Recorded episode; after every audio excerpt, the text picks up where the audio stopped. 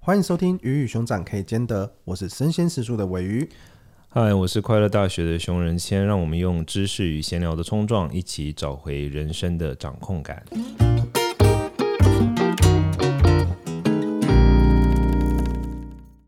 今天是《鱼与熊掌可以兼得》的第一集，可以兼得会不会听起来有点狂妄？你觉得呢？呃，就是一个努力中的感觉吧。就哦，希望让大家跟我们一起努力吗？对，就是找回人生的掌控感嘛。OK，好，我我我先我先打岔，就是我我做过 Podcast 一些，然后尾鱼应该是第一次主，第一次自己以前应该是当过来宾，但第一次自己来主持，就一起主持，对不对？其实很久之前有一个不见面读书会，在疫情前。不见面读书会，它是一个怎么样的东西？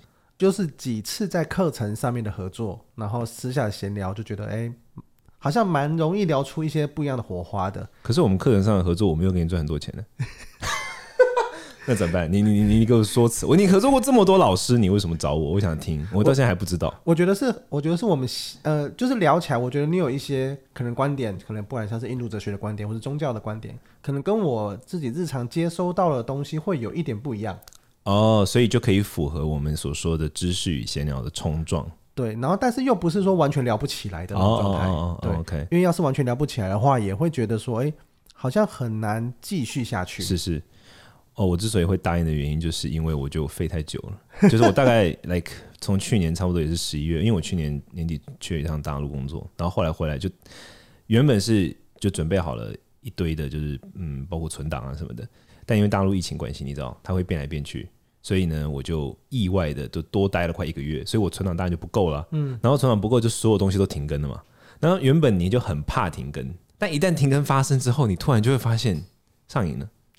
就没有办法再继续下去，就就就一路停到现在。然后我就觉得 OK，好，我现在准备好，差不多再出来，再出来，再出来做一些东西。然后你刚好邀请我，我就觉得很酷，因为我也很喜欢跟你跟你聊天。因为我我我我觉得内容创业圈我互动的第一个本来就比较少，我本来就不太不太不太跟人家互动嘛。然后第二个就是说，我觉得内容的东西结合知识跟创业去做的真的太少了，太有趣了。所以我觉得。我们我很期待我们这些的的的的讨论跟什么的，但我们今天定的第一个主题好像有点拽，我们是要讨论什么？一个好的领导者是什么样子？你会给自己评几分啊？你这里有点，好，我先，是不是要挖坑给我跳？我先好了，我先好，我一直认为我大概现在只有四十分，满分是几分？满分一百啊，一千分，满分四，满分是一百，我觉得我只有四十。怎么说？因为我我觉得我欠缺一个好的领导者，非常重要的一个一个性格，就是让人安心。啊、oh，OK，我我觉得一个好的领导者有一个非常重要的性格，是他必须要让他的同事也好，或者你所谓的下属也好，你要让他们安心。我觉得这很重要。然后这是我极大的缺点，因为我这辈子就不懂得让任何人安心。怎么说？你这个不懂得让人家安心，是因为你会常常做出很多出乎意料的事情吗？就是。我就是不善于让任何人安心啊！你有听得出我意思吗？就是任何人，不论是我的工作同事，或者是我的对象，或者是我的朋友，或者什么，我就是会各种让人不安心。说好要到准时到，不会准时到，然后说好要做这事情，然后等下改变想法什么。我就是一个想法非常多的人。反正我我前阵子有讲嘛，我跟你聊天的时候有说过嘛，我觉得我的人生是在建构一个花园。里面有非常多的东西，我同时要兼顾他们，所以有时候我可能就跑到 A 那边，有时候跑到 B 那边。那当然，从我的视角，或者你要所谓的上帝视角，就是由上往下看，你就会觉得，嗯，我很清楚我在干嘛。但每一棵花跟每一棵树，它其实不知道我在干嘛，它只会觉得，嗯，怎么一下在这，怎么不见了？怎么突然消失了？怎么？对对对，然后我也不会交代，因为我都会觉得每次交代都要从头开始讲，我就会直接就是说，哦，你要不要先去看我的书？对，所以我，我我觉得我欠缺一个，我我个人认为我欠缺一个作为良好领导者的一个重要的呃重要的的素质，就是让你的同事跟你的团队安心。你觉得呢？你给自己几分？我说四十分哦，你不要太过分哦。嗯、呃，我觉得我正在往一个，我觉得是应该差不多的及格。过一点点的感觉。如果以我现在来看的话，你说六十五吗？大概六十一、六十二之类的。OK OK。对，为什么会这样讲？是因为其实我刚创业的时候，一直到前几年，我一直觉得我也没有觉得我是一个好的领导者的样子。嗯，是因为。我觉得你从创业前你还是个员工，那个是或者是你领导的人，他不会到太多，嗯，一直到现在，我可能呃，公司人大概在三十人上下，是是，像是这样子的规模状态的领导跟要做的事情，其实都一直在转变，是是是，对。然后在这个转变的过程，可能一开始会需要一直不断的往前冲，因为公司可能没有多少人，然后也只有你知道到底要做哪些事情，是，一直到你需要把这些事情去授权给你身边的人，中介主管也好，我是让更多的旁边的协作伙伴一起为你的想要的去的方向，或者为整个公司、为整个品牌想要去的方向一起前进铺路。我觉得这个是一个领导上的转变。好，我来问更 sharp 一点的问题，就是你觉得你最近一次从不及格突破到及格的那一那一个 gap？就是你，你本来你说你现在及格嘛，代表你本来可能是相对不及格的。那你突破那个 gap 的时候，你觉得你发现自己具备哪一个 quality，就是哪一个特质，或者说你发现你的同事给了你怎么样的回馈，让你觉得 OK，看来我是一个合格领导者的。我最近是有一个我离职的同事跟我说，他觉得他是我跟他在，因为他也算是资深的人员，是是对合作下来或者是上班下来，他觉得是他遇过最好的老板。我觉得这是我听到反馈，我觉得蛮感动的。当然。那他那个时候是你已经给他签，就是所有的让他可以拿到离职的东西的的的资料了。他已经离职了，我没有要扣他钱了。哦他已经拿到了，是不是？好好好，那听起来就是真心话。那你有追问为什么吗？还是你就害羞了？哦，我嗯、呃，因为他觉得说，就是我给他们就是有他们自己的空间，让他们可以去创造跟发挥的地方。Okay. 嗯嗯嗯对，然后在这个限制的过程中，又不是说给他们很多的啊，应该说关于限制这件事情。有给一个框架，因为毕竟还是属于公司、属于品牌的框架嘛，对，在这这个框架之内，有给他们足够的自由，让他们觉得他们一部分也是在为自己做事，是是对自己的发挥。是，我觉得像这样子个人的成就感的展现这件事情，跟我自己，因为很多时候，有的时候领导人会觉得说，哎，好像所有的功劳都在他身上，是是是，好像事情都是他做的，然后好像这些的成就都应该归他。那对我来说，我会觉得说，就是我们只要在我想要去的方向上。大家是可以一起努力，大家是可以一起在往前进的。嗯、那这个前进的过程中，嗯、我不一定限制一定要用 A 走法，还是 B 走法，还是 C 走法。那只要讨论起来，它不是个违法的事情，嗯、它不要是一个太过夸张，会影响到其他人，或者甚至影响到我的事情的话，是我都觉得是可以去努力的方向。OK，你刚刚提到一个关键，我觉得你就是说，你觉得领导者有有一些领导者，他可能呃就比较喜欢把功揽在自己身上嘛，觉得就是。我天纵英明这样子啊、有些是这样，那有些是会给予呃你自己的同事也好，员工也好很多空间。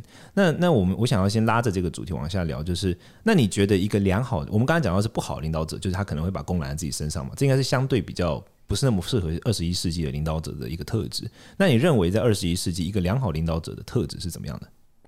我自己觉得，一个领导者他首先要具备的特质，你刚刚讲的稳定、是是安心感是一种嘛？是是但是我自己感觉上啊，领导者他其实有各式各样的类型。是对，你可能像是好，我我举例就像前阵子美国前总统川普，嗯嗯对，他就是一个强人型的领导，很酷诶。对，他就是什么事都可以可以。黑的讲成白的，活的讲成死的，像是这样子的方式去去去带领大家去，你要说催眠大家去引导大家也好，他也是某种领导者的类型。嗯哼，对。但是你说他不属于二十一世纪，没有，他就是在那个这个时间点，前阵子才当上总统。是是，对。所以我觉得领导者的类型有非常多。OK，对。然后各个特质也不太一样。嗯，其实你广义来说，你只要有人愿意追随你。你就可以成为一个领导人。好，所以你的定义中，你觉得领导人的定义会是什么？就是你，我觉得是你要有手上有地图，你眼睛要有你眼前想要走的方向，你能够清楚的说明，带领大家前进。我觉得他广义来说就可以算是一个领导者，无分好坏，他就是关于领导这件事情。Okay.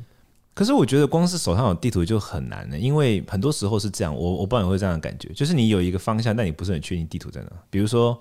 比如，比如说，我们说那个那个 Trump，他他的就是 Make America Great Again，但他应该不是很知道怎么做。那比如说像习近平，就是呃什么中二十，我觉得他大陆的词都好长，二十一世纪的中华民族伟大复兴。OK，但你要怎么做，你可能没有地图。那比如像像我，我有我想要做的事情，你一定也有。但我觉得有地图这件事情爆炸难的，而且我我有一种想法，我的想法跟你反而不太一样。我认为大部分领导者是没有地图的。我认为他就是一个邪教教主，你知道吗？就是说冲啊，往这边走这样子。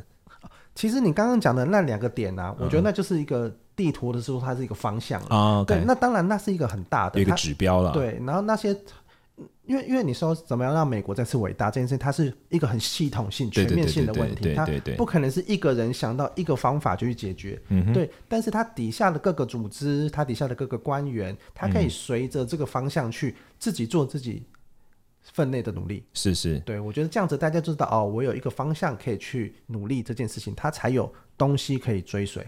OK，所以把大家推向某个方向，应该来说，领导者的目的，呃，他的责任是把大家推向某个方向，只是他有可能是像是领袖一样在前面冲，有可能是用别的方式来呈现。那那你觉得领导者几种类型？你觉得呢？我觉得可能像是强人式的领导是一种嘛，是是是对，然后也有可能像是另外一种是仆人式的领导。对，我就在等你讲，因为你今天一来就跟我分享仆人式领导，我我想听听你的仆人式领导是多仆人，我还想看你给我提供多少服务，我很期待哦。仆人式领导，他是格林利夫在一九七零年提出的。哇哦！仆人式领导的领导力是透过服务被领导者来的。是它里面关于仆人式领导人，他有非常多的特质，可能像是倾听啊、信任啊。对，那里面其中有一个蛮重要的点，就是他是对于员工的成长，他是把它看作是责任的一部分。是是是，对，就是他不是只是说啊、哦，我自己强，我自己好就好，而是整个团队，而是整个系统，大家一起共生，一起共好。像是这样子的方式的一种领导力，对于员工的成长的重视，我很好奇他为什么会称之为仆人呢？仆人好像一般不太会管老板有没有成长嘛。仆人一般就是老板想怎样，就是哦，衣服穿好了，今天早上要吃什么。仆人比较像是他听起来比较像是服务于，应该说他的核心是服务他的员工，然后希望他的员工们而因此成长或什么的这样子，对对吧？对，或者是说他是服务于整个系统。就它是去打造一个系统，嗯、去打造一个可能像城市好，你写完城市之后，它就可以自动的去跑，嗯、对。那你在这个过程，你不不需要去维护每一条城市嘛？是是，对，它就是你通过你写好的逻辑下去 run 这件事情。对，那你要去服务的是你整个的城市嘛？你要怎么把它越学越好，让它变得更更有效率？OK，对，像是这样子的行为。刚刚我们在聊，一从一开始我在聊我自己不及格之后，我就我就在一直想在想想到一个事情，然后你刚好刚好讲到仆人是领导，我就想到另外一个东西，就是说。我我后来我刚刚突然想了一下，我我发现我的工作之所以很难给人安全感，还有一个重要的原因，其实刚刚跟你讲这个，我觉得会有一点点关系，就是我们怎么看待我们与我们所领被领导者的关系，领导者如何看待他与被领导者的关系，所以你会认为，嗯，那你会怎么定位你自己？你会觉得你是在服务你的？被领导者嘛，你的同事们跟你的员工们，你你觉得你在服务他们对吗？对，因为我觉得他比较有点像是，就是我有一个我想去的地方，是是，对，那我不见得是我一个人去，嗯、对，然后是多少人一起去这件事情，我是觉得说，哎，是大家可以一起往那边去。那去的过程中需要哪些元素？OK，就是大家的成长也是拼图元素之一。那、这很有意思，因为其实这听起来更像是宗教的使呃行为上称之为使徒。使徒，使徒这个词就是一般是指就是耶稣他的门徒们叫使徒，那使徒们他就是有一种引导大家的那种那个嘛。但我想跟你分享另外一种，我我后来我认为有另外一种就是不太一样的领导风格，它牵涉到的是权力啊、哦。那这个领导风格牵涉到权力，我觉得一个最典型、最典型就是就是明朝的嘉靖皇帝。嘉靖皇帝是一个呃明朝历史上被认为是最善于玩弄权术的皇帝，然后他是。他的一个特色是什么呢？他就是把自己搞得深不可测。他最有名的例子就是说，他下命令给他的大臣们的时候，他是会写纸条，然后他写纸条里面是隐意的，就你要猜，你不能不是很能确定他的意思是什么。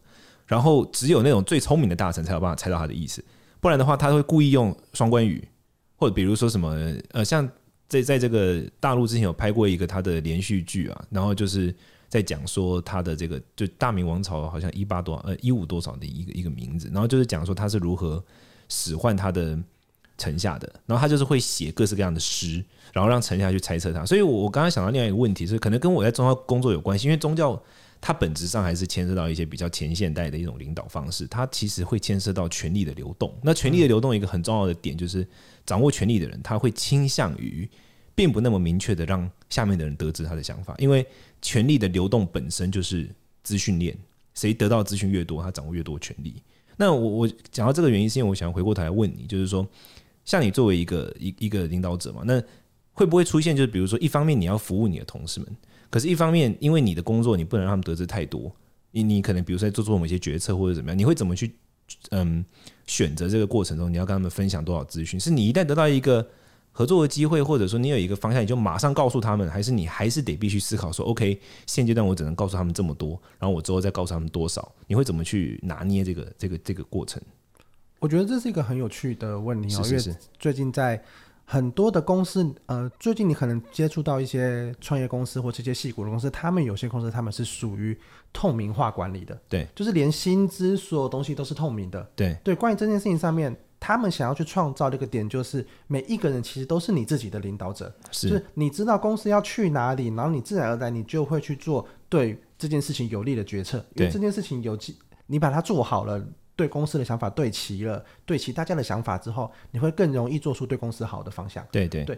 就是这几年大家比较蛮推崇那种管理方叫 OKR，嗯，对，就是就是你会从领导人的 OKR 到每一个人的 OKR 你都知道，那 OKR 它就是有它的关键指标，对对，然后它的愿景跟它实际上要怎么做的具体的行为，嗯嗯，对，那就是每一个人的 OKR 你都知道，老板的 OKR 你也知道，那你就知道老板到底要。往哪边去？嗯，他到底应该要怎么做？嗯，就省下了非常多，可能像刚刚讲的猜忌的时间，嗯嗯，嗯，那就会让整体的行为是更有效率的。是是，对，其实是在现在是蛮推崇这样子的管理的方式。是是是，那只是各个公司关于透明度这件事情，它的层级不同。嗯，对，跟去讲公司的愿景啊，公司的方向这件事情的，呃，梳理的一些一些。方式不同，或者是用的工具不一样，嗯，对。可是我觉得是会朝向希望是大家都清楚知道到底公司要干嘛，老板要干嘛，这样子大家自己在做决策上才不会，我一定都要等下一步。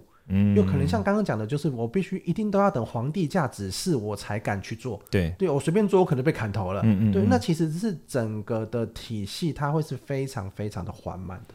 好，那我这边就有一个关键问题，就是说资讯一，我听起来的意思是说，资讯越来越透明，是对整体公司是越有效率、越来越好的。但这里必然有一个前提，就是这个公司的人他们不是智障嘛，他必须具备某一种素质，就像呃，公民权必须赋予公民，你必须是公民，你才能够有公民权，你不能是。Something 就是你就随便有个公民权嘛，OK 好，所以我现在问题会是说，那你觉得一个公司它能够实行像这样子很透明的制度的话，这些员工包括老板本人，他必须具备的那个素质是什么？我自己的感受，当然这件事情你在前面的面试阶段，我觉得是很重要的，是是梳理这些目标的阶段是很重要的。是是，那你会问什么样的关键问题？这我要跟你偷学，因为我我接下来可能会要面试很多人。我自己我我我自己感觉我在面试上，我可能会比较想。呃，我觉得会两层嘛，一层是我们其实，在履历前面就做筛选，对，至少看起来他是有相关的经历的，或者是他的作品其实是好的。那通常会进来面试，而且面试到我这一关的，比较像是我去感受这个人到底跟我们的组织痛调合不合。是对，因为在这样子透明度高，跟不是大家需要再往有一个人带领你往前冲的话，你个人的主动性这件事情是非常非常重要的。那个人主动性你怎么看出来呢？我觉得他有一点点是一种，当我面试那么那么多人，哦，不是吧？我觉得比较不是狼性的，嗯，我觉得比较像是你对于你这样做的这件事情，或是你对于我们公司的理解，对我们公司的目标跟价值，像是每一次面试的，我一定要讲说我们公司的目标是什么，然后我们的理想是什么，我们需要的这件事。情。我觉得去感受到这个人到底对这件事情他是不是有兴趣的，是。对，因为我因为我们公司或者是我一般面面到的公司，我绝对不是一个。哇，薪资超级高，高到你在这边走不了，像这样子的状态。对，对，对，我了解。嗯。对，所以他肯定是他对于他手头上在做的这件事情，或是对于我们在做这件事情，他是高度感兴趣，或觉得高度跟自己是相关的。嗯，对，我觉得这件事情会是一个影响他个人在他公司里面，或者在他自己行为上的主动性很重要的事情。嗯嗯，嗯。关于这件事，我我也想要给你两个回馈，但第一个回馈是回馈刚刚你讲的，就是包括强人是领导跟仆人是领导，这个在佛教里面，他嗯。领导这个词在佛教术语里面称之为发心，发起的发心就是心心念的心，发心有点像是说设定一个目标，比如说我今天想去，我想去呃荷兰哦，在佛教术语上就会说发心于荷兰，那就这是古语嘛，古代语会这样讲。然后在佛教文献里面认为发心有三种，就听起来就跟你刚刚讲领导风格非常有很像。第一种是如王之发心，国王哦；第二种是如船夫；第三种是如牧人。国王之发心，他是冲在人家面前嘛？嗯，那个船夫是同时嘛？船夫带着那个他的客人从此岸渡到彼岸的时候，他会同时到达嘛？那牧人就是在后面赶羊嘛？他是后面那个，他是仆人，听起来是很有很有意思，是很像的。然后一般都认为说这三种呃，在佛教术语认为这三种发心，他必须侧重的那一个呃人格特质不太一样。对，那对于第一种发心，认为他必须侧重人格特质是勇气。嗯，对于第二种发心，他必须侧重人格特质是智慧。嗯、对于第三种就是仆人，他必须侧重人格特质是爱跟慈悲。对，那在佛教术语上认为说，一当然他认为我们叫智人勇嘛，就是说智慧，然后爱跟呃勇气。三个是都必须具备的人格特质，然而不同人会因为他的不同性格，所以他可能侧重于不同的地方。这是第一个我想要跟你分享的。然后第二个我特别想要跟你分享的故事是，也是在我我这边发生的，就是呃我的几个就是我做一些事情里面，其中有一个是跟这个你应该知道，就是我做跟这个宠物殡葬有关的事业。然后我们现在有一个业务同事，他就是很符合你刚刚讲的那个那个那个样子，他是非常主动的。主动性非常高，然后我后来因为慢慢慢慢，我今年就面试的越来越多人嘛，然后我意外发现一件很有趣很有趣的事，但我我没办法讲说这是有任何的概率或什么的，但我发现啊，像我做我的工作牵涉到宗教嘛，发现我发现在我的这个组织里面呢，我们目前的同事里面大概有三位是基督徒，嗯，虽然我是佛教佛教的哦，而且我们工作有很明显的佛教色彩啊，对，但他们是基督徒，然后呢，他们的表现。都还蛮优异的，oh, 我不敢说比较级，比较级有点太伤人，但他们表现都还蛮太蛮优异的。然后这就让我思考这个问题，就是说有可能他们在做这件事情是真的，他们自己对这件事情有赋予一个使命。嗯，因为其他人来，他可能是有一些想法，比如说我是一个佛教徒，哎，这是一个佛教单位，我是不是可以怎么样怎么样？更容易面试上，对，对，或者是说是不是符合我的？他可能不是真的是他自我想要实现什么，他可能想要嗯，不论是依附于你也好，或者说他想要从你这边得到什么也好。可是这三位他很明显绝对不可能是。因为佛教嘛，对，然后但是他们的主动性都很强，我觉得他们可能，当然我不是我的意思，并不是说特别宗教信仰的人主动性比较强，我的意思是，他来的时候，他可能抱持的动机本来就是一个我要自我成长为核心的动机，所以他表现出来的结果也是这样。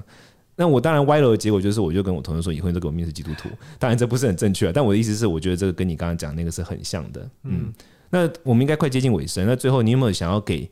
即将成为领导人的人，你有没有什么样的建议？你觉得，比如说拍了我们当 g 也可以，或者是你觉得怎么样的人他呃很适合，或者是很不适合？你会怎么去判断？比如说，如果今天你现在有小朋友嘛，你小朋友长大，然后跟你说：“哎、欸，我想要当个领导人。”那你怎么样会告诉他说你必须具备这个人格特质，或者是不要这样做？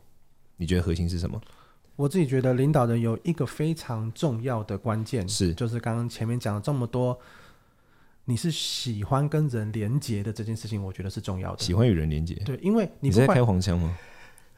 哪一种连接？你给我解释一下。不管不管是你是要强人是领导，你你总要是领导人，嗯嗯，嗯，还是你是仆人是领导，你要推动大家前进，你还是有领导人，是是，是。对，你当领导人的过程中，你需有非常非常多的情绪劳动，对，大家会有各种的抱怨，各种的不安，需要你去疗愈，哦，或是各种的觉得说，哎，你怎么做的不好，攻击你。非常非常多关于人这一类型的情绪会堆在身上。是是是是是。对，要是你是一个，我觉得我就是很边缘，然后我不太想要，不太想要碰触这些人的话，你很难成为一个好的领导人。哦，不想与人互动的人难以成为好的领导人。对，我觉得这件事情会是你至少要喜欢人，你因为你要去接受这些情绪，因为情，我觉得情绪劳动是我这几年做领导、领导或者是做老板、做创业者来说，我觉得。